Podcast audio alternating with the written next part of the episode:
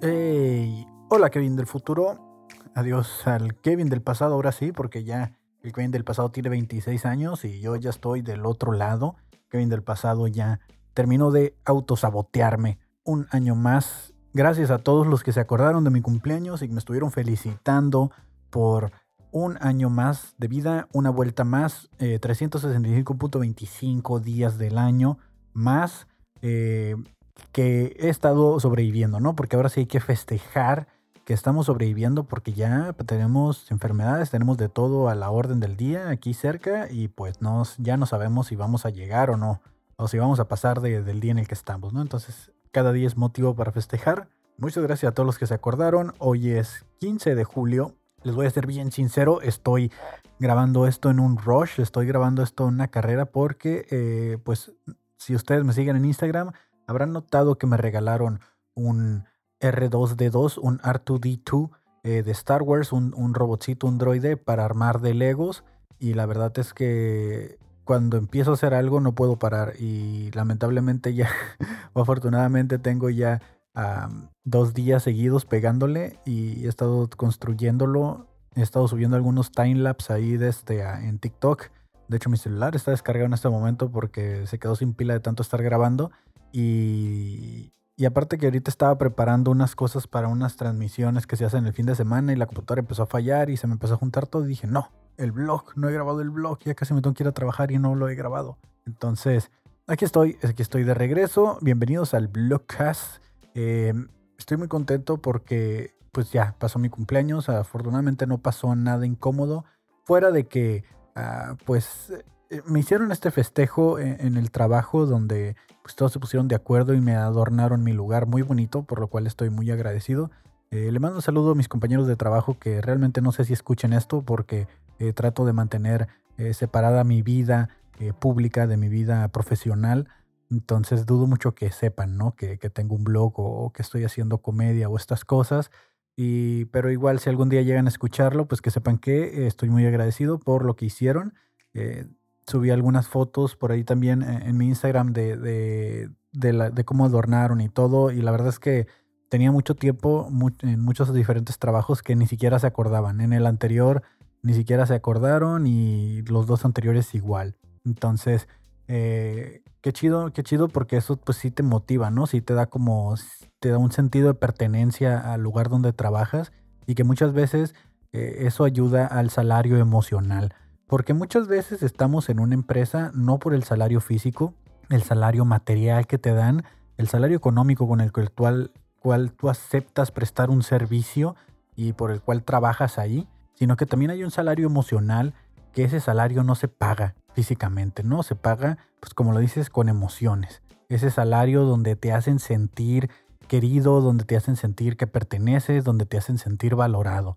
Entonces, muchas veces eh, puede que el salario físico, material no sea tan bueno, pero cuando hay un salario emocional bastante bueno, que dices tú, qué buen ambiente laboral tenemos, cómo quiero a mis amigos, cómo quiero a mis compañeros, ese es el salario emocional, donde dices, bueno, es que me empezaría a dejar este trabajo porque realmente aprecio a las personas con las que trabajo. Y ese es el salario emocional, que muchas empresas no se enfocan en darnos un buen salario emocional y, creo que es algo muy importante, a pesar de que ya hay ciertas normas y estándares que dicen que ya deberíamos de todos de, estar trabajando ahí con cosas antiestrés y no sé qué tanto. El salario emocional a veces ni siquiera lo hace el jefe, ¿no? Lo hacen tus mismos compañeros, incluso eh, tus subordinados o en caso de que los tengas, ¿no? Pero en general los compañeros de trabajo, los colaboradores, para que no les digas eh, trabajadores de, donde, trabaja, de donde estás, pues ellos forman parte de este buen ambiente. Y, me da gusto saber que estoy en un trabajo nuevo donde que a pesar que estoy sacrificando muchas cosas que me gusta hacer, como es la comedia, que me atrevo a decir que es una de las actividades que más me apasiona y, que he hecho cosas por la comedia que no he hecho ni por alguna persona en especial.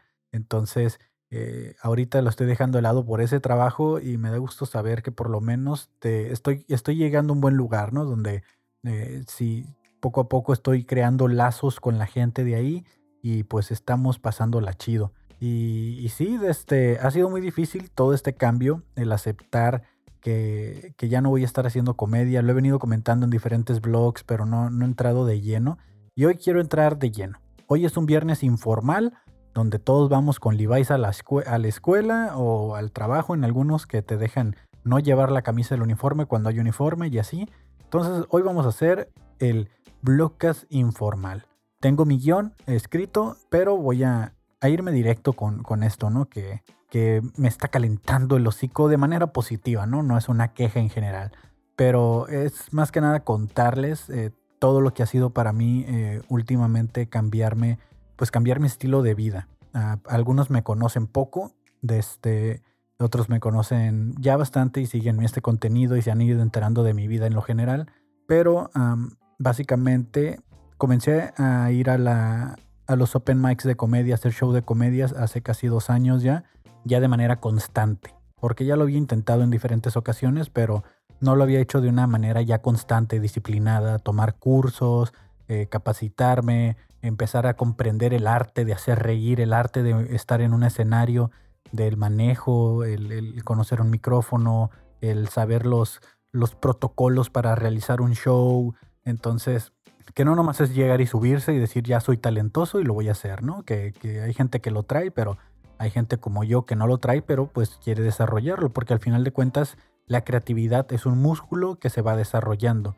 Aunque tú creas que no eres bueno en algo y que no naciste para eso, si te enfocas y te dedicas, puedes lograr lo que quieras porque al final de cuentas solo necesitas entrenarte y capacitarte en esa habilidad que requieres, ¿no?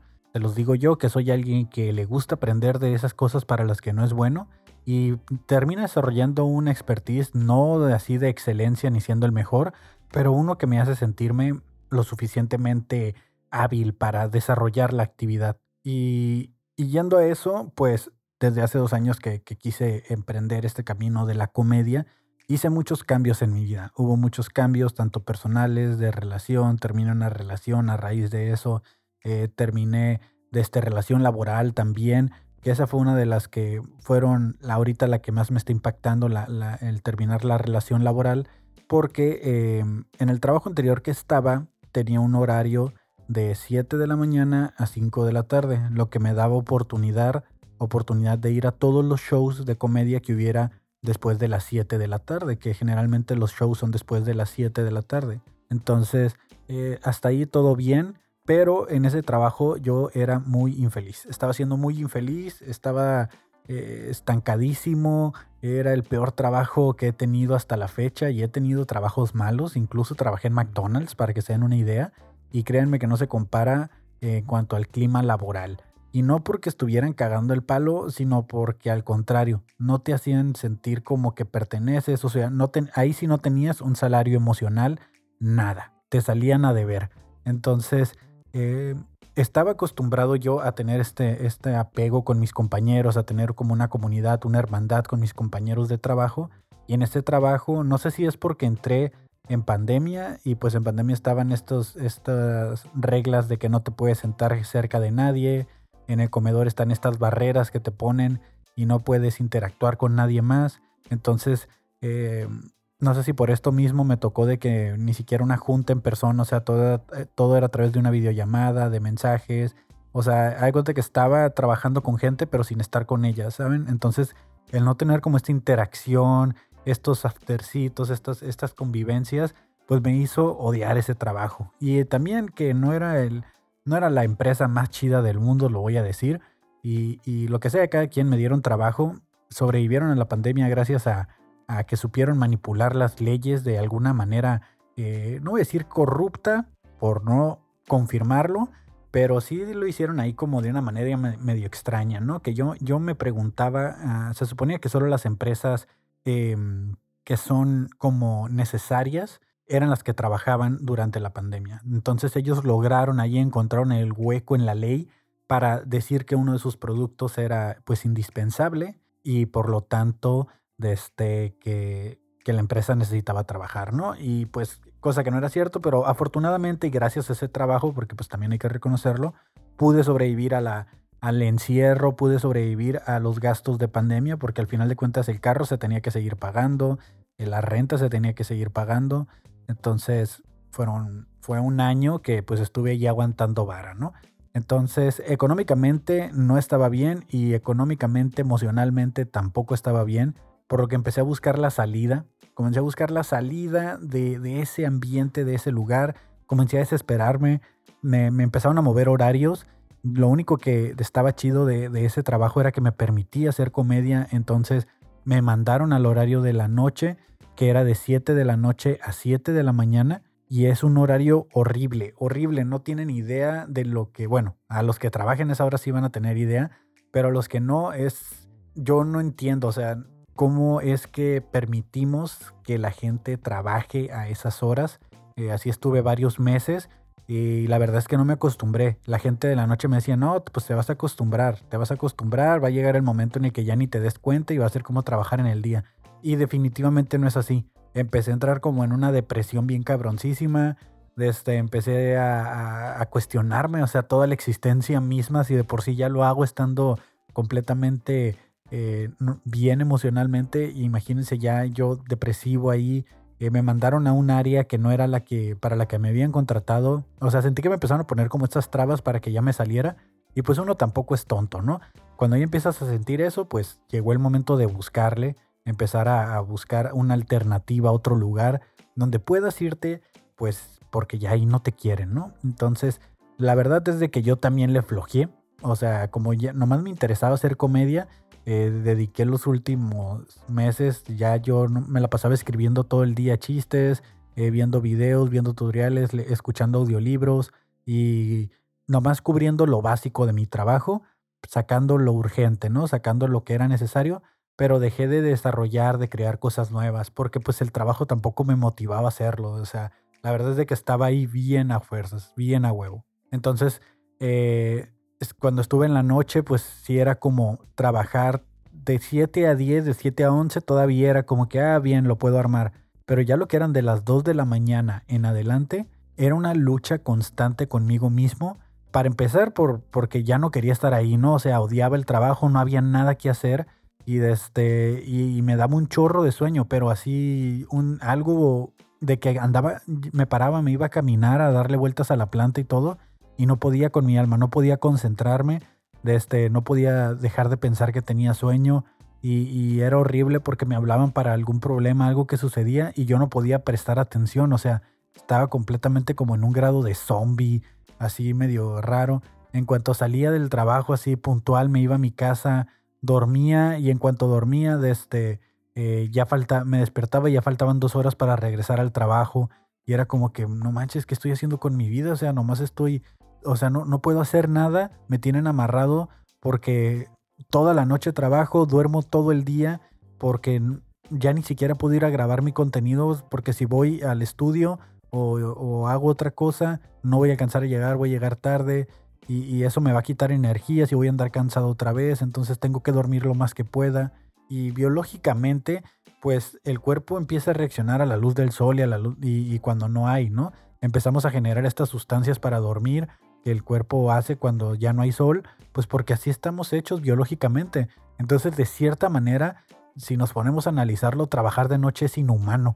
O sea, va en contra de, de nuestra biología y, y ese pensamiento no dejaba de pasar por mi cabeza. Entonces busqué eh, otra opción de trabajo, comencé a mandar currículums.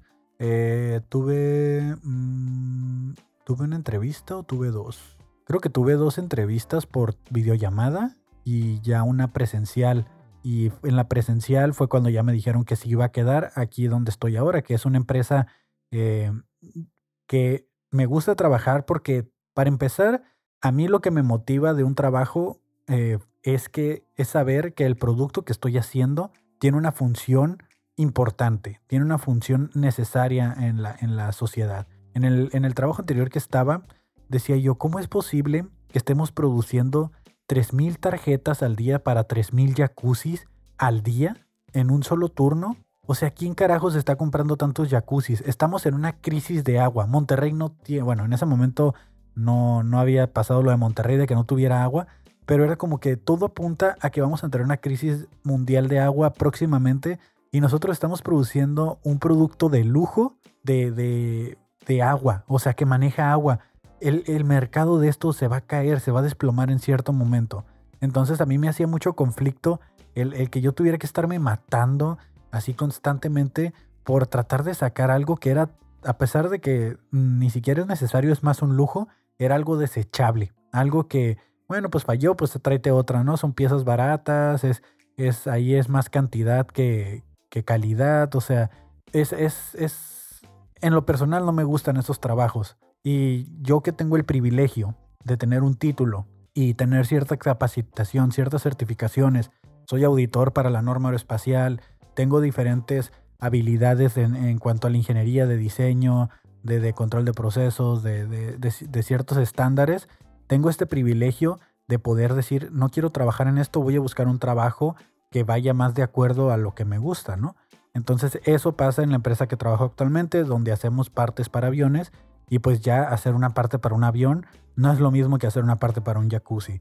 Para empezar, ahí sí es, hacemos, me toca así de que una sola celda se toma todo el día para hacer una sola cosa. Entonces, eh, son procesos controlados, son procesos que tienes mucho margen para hacer las cosas bien y, no te están presionando. O sea, si no va a salir, pues dinos hasta cuándo, pero que salga bien. Y no es como acá de que me vale madre, si te tienes que quedar 10 horas, pero me resuelves cómo le vas a hacer para que esas 300 placas no salgan con ese rayoncito. Y es con cosas así de que dices tú como de, güey, o sea, es un puta placa de jacuzzi, güey. O sea, y, y a lo mejor, no sé, estoy cerrando una puerta. De hecho, en la, en la carta de renuncia le puse que no deseaba volver a trabajar ahí, porque es la verdad. O sea, eh, no deseo trabajar en una empresa así, que de plano, no, no, o sea, no le aportan a la sociedad realmente. Y para empezar, estar haciendo, pues, de alguna manera eh, algo que para trabajar que es como incorrecto, o sea, están tratando de utilizar los recursos legales para mantenerse a flote. Entonces es como, había muchas cosas y, y, a lo mejor me estoy poniendo muy mamoncito, muy, muy así blanco privilegiado que puede desperdiciar un trabajo y a lo mejor alguien va a decir, güey, pues es que si tú te estuvieras muriendo de hambre aceptarías lo que fuera. Acepté ese trabajo porque me estaba muriendo de hambre. Tenía cuatro, cuatro meses desempleado, ya no hallaba qué hacer. Ya el estudio sí estaba dando, pero yo también miré que estábamos en, un pico de la pandemia muy cabrón, donde la gente ya se les estaban acabando sus ahorros y la gente que venía a producir aquí cada vez venía y grababa menos. Entonces dije yo, güey, no voy a armarlo. Y si me hubiera quedado solo aquí en el estudio, ya me hubiera vuelto loco, yo creo, porque eh, ahorita solo tengo un cliente eh, formalmente, ¿no? Los demás proyectos son internos, son locales. Entonces, sí, tuve que aceptar el trabajo por necesidad, pero dije, cumpliendo el año, voy a buscar otra opción. Porque pues tampoco voy a andar de chapulín brincando cada dos meses a un trabajo diferente. O sea, porque si no luego no, no aprendes nada y vas a tronar cuando llegues a uno nuevo. Entonces, este nuevo trabajo lo que me ofrece pues es un buen salario económico. Aparentemente tienen un buen salario emocional, pero ese te das cuenta hasta que ya llegas. Pero lo malo, lo malo que tiene es el horario, que yo lo acepté, lo acepté porque necesitaba ya salirme. O sea, ya necesitaba eh, la parte económica ya me estaba ajustando mucho y no tenía la parte emocional tampoco. Y me mandan a la noche y me dicen, no, pues es que tú eres empleado de confianza, que me caga que digan que somos empleados de confianza y por lo tanto no te toca un bono nocturno como a los demás operadores o técnicos que sí les dan bono nocturno. Entonces como de, güey, estoy harto, estoy harto de esto. Entonces entré a este nuevo lugar, mi horario de trabajo es de 5 de la tarde a 2 de la mañana. Siendo sincero, la última hora es pesada, pero no se compara a salir a las 7 de la mañana el día siguiente. Y además de que pues cuando entro todavía es de día, salgo a las 2 de la mañana, que normalmente era la hora que llegaba a mi casa eh, después de un show de comedia. Llego, duermo y me estoy levantando a las 8 o 9 de la mañana y me queda de 11 a 4 de la tarde pues para venir y, grabar este blog, venir y ponerme a armar legos, venirme y poner a editar otros contenidos. Y realmente eh, me gusta lo que estoy logrando, pero sí me hacía falta subirme a un escenario. Eh, el día de ayer ya no aguanté más, el día jueves, y dije, güey, ya, ya estuvo, necesito, necesito subirme a un escenario. No sé si me acuerdo de mi rutina, no sé qué tengo que hacer. Y, y me programé, dije, voy a ir a la mezcalera, tengo una hora de comida, hago 20 minutos, 25 minutos de, eh, de trayecto de ida, más otros 25 de regreso, son 50, me quedan 10 minutos para llegar, y de este cinco minutos, y de esos 10 minutos son 5 minutos de open mic y en cuanto me suba me voy. Entonces hablé con Fabo y Fabo Mesa, comediante urbano, y hablé con él y me dio chance de que me dijo, güey, pues en cuanto llegues te subo. Y sí, pues la verdad es de que iba muy nervioso, me sentí como de las primeras veces que me subía porque pues ya tenía bastante, casi dos meses, tres meses sin subirme.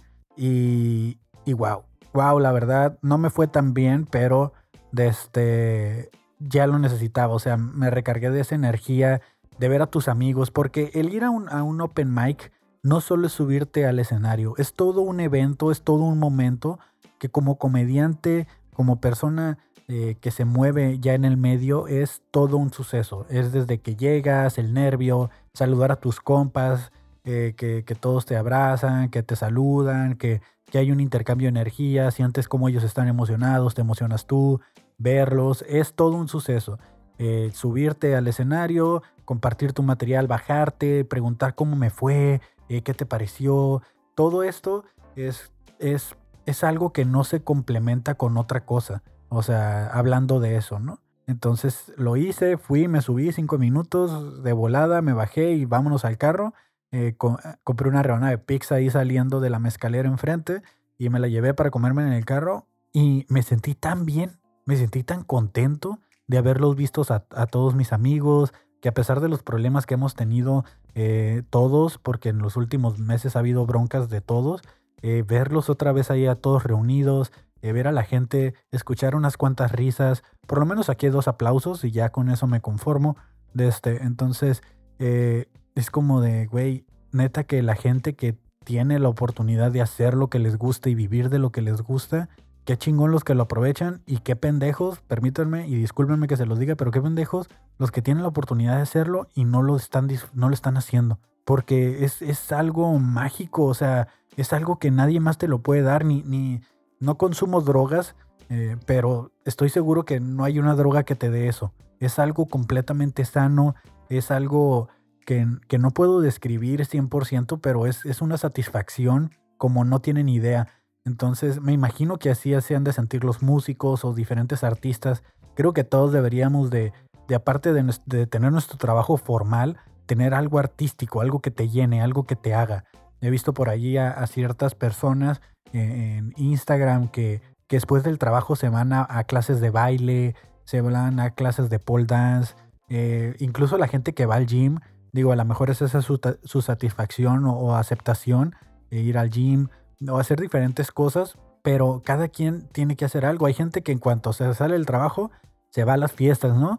Y a lo mejor esa es su, esa es su parte artística, ir a divertirse, ir a entretenerse, y, es la manera en la que se sienten vivos, se sienten complementados, ¿no? Porque pues al final de cuentas el trabajo lo necesitamos pues para no morirnos de hambre, y pues es como un acuerdo que tenemos al vivir en esta sociedad. Y neta que, que, pues sí me pesa mucho el estar en, en, el, en, el, trabajo y no estar yendo a los shows. Eh, yo, yo pensé, eh, pensé que me iban a considerar para shows de fin de semana y pues desde que dejé de ir a los Opens y eso pues me dejaron de invitar y, y son muchas cosas porque a veces yo dije en, en, el fabuloso show en un dominguito bajón de que ya me iba a retirar por un rato, de este, pero pues me refería entre semana, ¿no? No que me, no que me jubilaran de todos los shows y, a, veces pega mucho, ¿no? Pega mucho en el ego, pega mucho en otras cosas, porque incluso cuando yo comencé a hacer comedia, eh, tardó mucho tiempo para que me invitaran a hacer shows. De, este, de hecho, así fue como me puse de acuerdo con Renata, Eric, Adrián en hacer un colectivo eh, llamado Tacos Varios Comedy, eh, porque se estaban empezando a organizar los primeros shows porque ellos tampoco los estaban invitando a shows y fue como que, güey, pues si ustedes tienen contactos, pues hay que empezarnos a mover y en lo que necesiten, yo les ayudo con cámaras, eh, si se hacen videos, lo que sea, ¿no? Algún spot o incluso hacer un podcast para el colectivo. Se propusieron muchas cosas que se hicieran, pues ya es, otra historia, no todo se hizo, pero sí comenzamos a dar como una promoción a eso, ¿no? Entonces, eh, a pesar de que yo era una persona que iba constantemente a los Opens, que estaba mejorando en mi, en mi material, pues no se me invitaba a shows, ¿no? Entonces, eh, después ya con el tiempo se me comenzó a invitar, ya lo he comentado antes de que eh, acepto que al principio no era efectivo, no era gracioso al nivel para que me pusieran en un show, pero siguen pasando ciertas cosas, ¿no? Y, y eso es algo que siempre me va a molestar y siempre me, me va a pegar en el ego, que hay gente que, que por ejemplo yo, ¿no? Ya no estoy yendo a los opens ahorita y no me invitan a shows. Y hay gente que no va a los opens y los están invite y invite y invite. Y hay gente que, que ni siquiera se está esforzando lo mismo que si esfuerzan otros y los están invitando, invitando, invitando. Hay gente que todavía ni mm, apenas están empezando a subir, tienen un mes subiéndose o, menos, que están empezando a hacer comedia y ya los están invitando a los shows.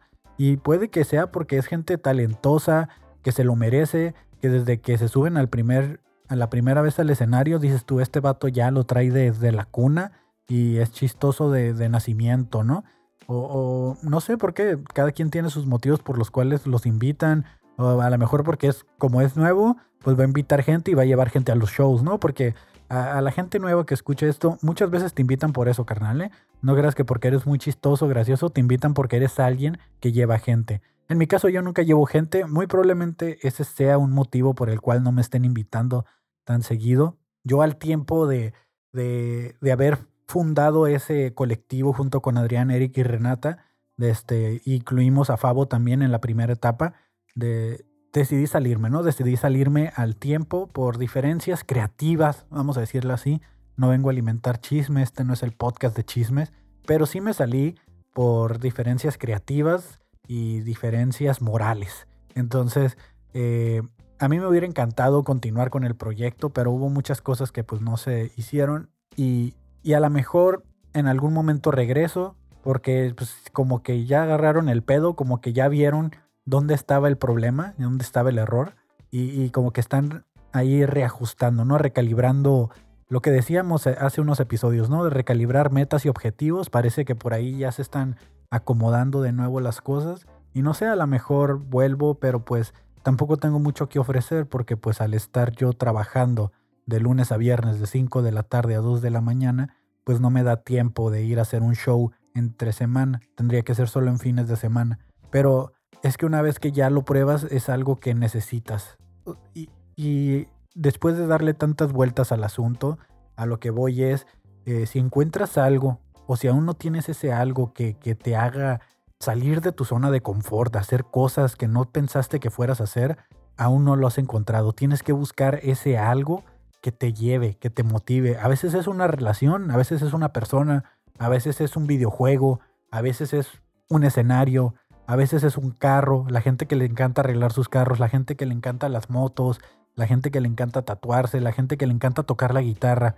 A veces, a veces es ponerte a ver series, analizar, a veces es ponerte a pelear con doñitas en Facebook. Pero si tú no has encontrado eso y, y estás pasando por algún problema así de depresión, de lo que sea, es, creo que eso es lo que te necesitas.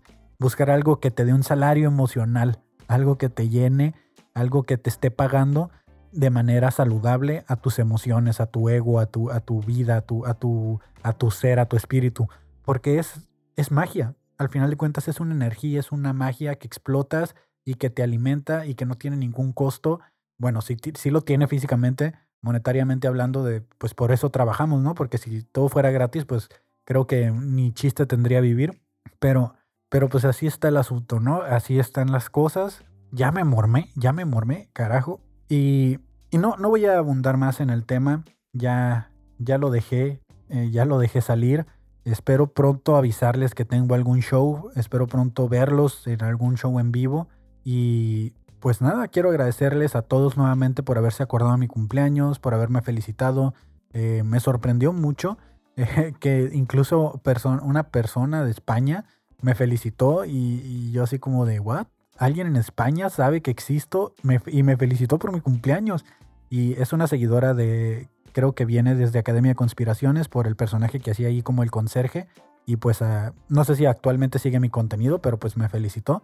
Y de ahí en fuera pues eh, me felicitaron todos mis conocidos cercanos y, gente que, pues no es tan cercana que a lo mejor nunca he visto en persona y, que me mandaron un mensaje más que una publicación fue muy bonito y en general, ¿no? O sea, a todos les agradezco, a las personas que se tomaron su tiempo y dinero también, porque pues hubo gente que me dio regalos físicos que la verdad, pues no sé, ¿no? no yo ya me siento en deuda y es por eso que no me gusta mi cumpleaños, porque no me gusta sentirme en deuda con los demás, no, no me gusta deber favores. y yo sé, ya me dijeron ahí, güey, no nos debes nada, no te sientas en deuda, bla, bla, bla. Pero es, es casi imposible para mí. Eh, no, es algo muy extraño que estoy seguro que alguien debe estar pensando, Kevin, tienes que trabajar eso en terapia. Muy probablemente sí. Y, y les estaré diciendo próximamente ahí cómo me va, porque ya estoy por retomar eso. Y pues nada, este, muchas gracias a todos. Eh, síganme en Instagram, eh, síganme en Twitter para que se enteren ahí de ideas que me van saliendo en el momento. Como por ejemplo, traigo por aquí algunos tweets que hice. Eh, vamos a leerlos rápidamente. no hay meme que dure 100 días. estadísticamente hablando, los memes o las tendencias están durando mínimo una semana, 7 días. A lo mucho 2, 3 días. perdón, mínimo. Y máximo he visto que duran como un mes. Pero ya así un mes bien estiradote el meme. Y tiene que ser un meme así muy, muy cabrón. Pero realmente ya ahorita los memes y las tendencias se van rapidísimo. Si no te subiste al tren el mero día, ya lo perdiste. Entonces, eh, no hay meme que dure 100 días. Por ahí lo puse. Eh, un día dejas de darlo todo por el trabajo. A mí me pasó cuando tuve que entrenar a mi reemplazo. Afortunadamente encontré el trabajo que quería antes de que me corrieran y ellos aprendieran. Sí, esto lo puse porque me acordé que eh, en un trabajo donde me querían, creo yo, correr o me querían mover de puesto o algo querían hacer conmigo, me pusieron a dos ingenieros para que les enseñara a hacer lo que yo hacía. Y justo cuando me los pusieron, eh, me llegó una oferta de trabajo donde eh, me estaban ofreciendo el 80% más de mis ingresos actuales, bueno, de que tenía en ese momento. Y acepté y me fui porque cuando les dije, bueno, en dos semanas me retiro, me dijeron, nah, retírate de una vez porque te estás yendo con un cliente y por contrato de confidencialidad no puedes continuar con nosotros. Y me, y me pidieron mi renuncia, que pensándolo bien, debí de haber dejado que me corrieran para que me tocara liquidación, pero estaba tan contento que simplemente me fui. Y dije, ah, creo que no sé si lo comenté al inicio, pero eh, en los trabajos, o por lo menos en los que yo he estado, es una tradición que el cumpleañero es el mismo que reparte su pastel. Eh, le llevan un pastel, le cantan las mañanitas y él mismo parte el pastel y lo reparte para todos, ¿no? Entonces, eh, me tocó hacer eso. Qué chingón, muchas gracias nuevamente. Y, yo dije, ok, todo está bien. Yo los miraba a los otros ingenieros que ni me topan, que son del otro turno así, y es como que, ah, felicidades, que, que no sé qué, y es como que, ah, ok, qué chido, gracias por venir. Y los miraba así como que incomodotes de que se querían ir, pues porque no nos topamos, o sea, no nos hablamos, pero pues el convivio es con todos. Y de este, y ya pues cada quien agarró su pastel y se fue. Y cuando termino de repartir el pastel me voy inmediatamente a una junta de arranque y, y es una junta de pie. Y cuando estoy ahí parado eh, pongo mis manos enfrente y me doy cuenta que tengo el zipper abajo. Todo el tiempo tuve el zipper abajo mientras repartía el pastel. Yo que pensé que la había librado sin incomodidad, entonces ya no podía dejar de pensar de que todos estuvieron muy atentos de cómo repartí ese pastel. Entonces, eh, ahí por ahí síganme, síganme en Twitter, para que se enteren de esos y más pensamientos que van saliendo, cosas espontáneas, que casi casi me gusta decir que son premisas de futuros chistes, ¿no? Que espero que en algún momento sacar. Y pues nada, gente, muchas gracias por haber escuchado este bonito blog, este blog informal, este blogcast, eh, como anuncio parroquial, eh, el fabuloso show ya tiene su fabuloso blogcast, eh, lo que me hace pensar que mi blogcast debería tener así como cosas de cartón o otro nombre antes, ¿no? Porque este es como el tipo, es como si dijera, estoy, gracias por venir al podcast y que fuera un podcast nada más. Esto es un concepto, ¿no? El blogcast es un concepto, es un tipo de podcast que nos inventamos. no nosotros, alguien ya lo había puesto por ahí porque ya dije de dónde viene la inspiración. Pero ya salió el fabuloso blogcast con Fabo Mesa, comediante urbano, para que lo vayan y lo escuchen. Eh, pues donde él básicamente nos hace una catarsis de de lo que es su vida en la semana, ¿no? El de él no es diario porque él sí es más trabajador que yo, pero este, eh, ahí está el fabuloso Blogcast, ya lo había anunciado hace un tiempo de que venía, pues ya se estrenó el episodio piloto para que le vayan a dar un, un feedback, una retro, por ahí me van a escuchar como la conciencia, complementándole con algunos datos que me pregunta o cositas que, que van saliendo ahí que pues le puedo ayudar. Y, este, y próximamente también se viene el este no es un podcast ni es un show, es un blogcast con Amistad Maldonado. Casi me muerdo la lengua de este, eh, pues también para que estén al pendiente. Muchas gracias, hoy es 15 de julio, nos vemos, que tengan un buen fin de semana y pues nada, ya se me enfrió el hocico, nos vemos en el siguiente Blockcast.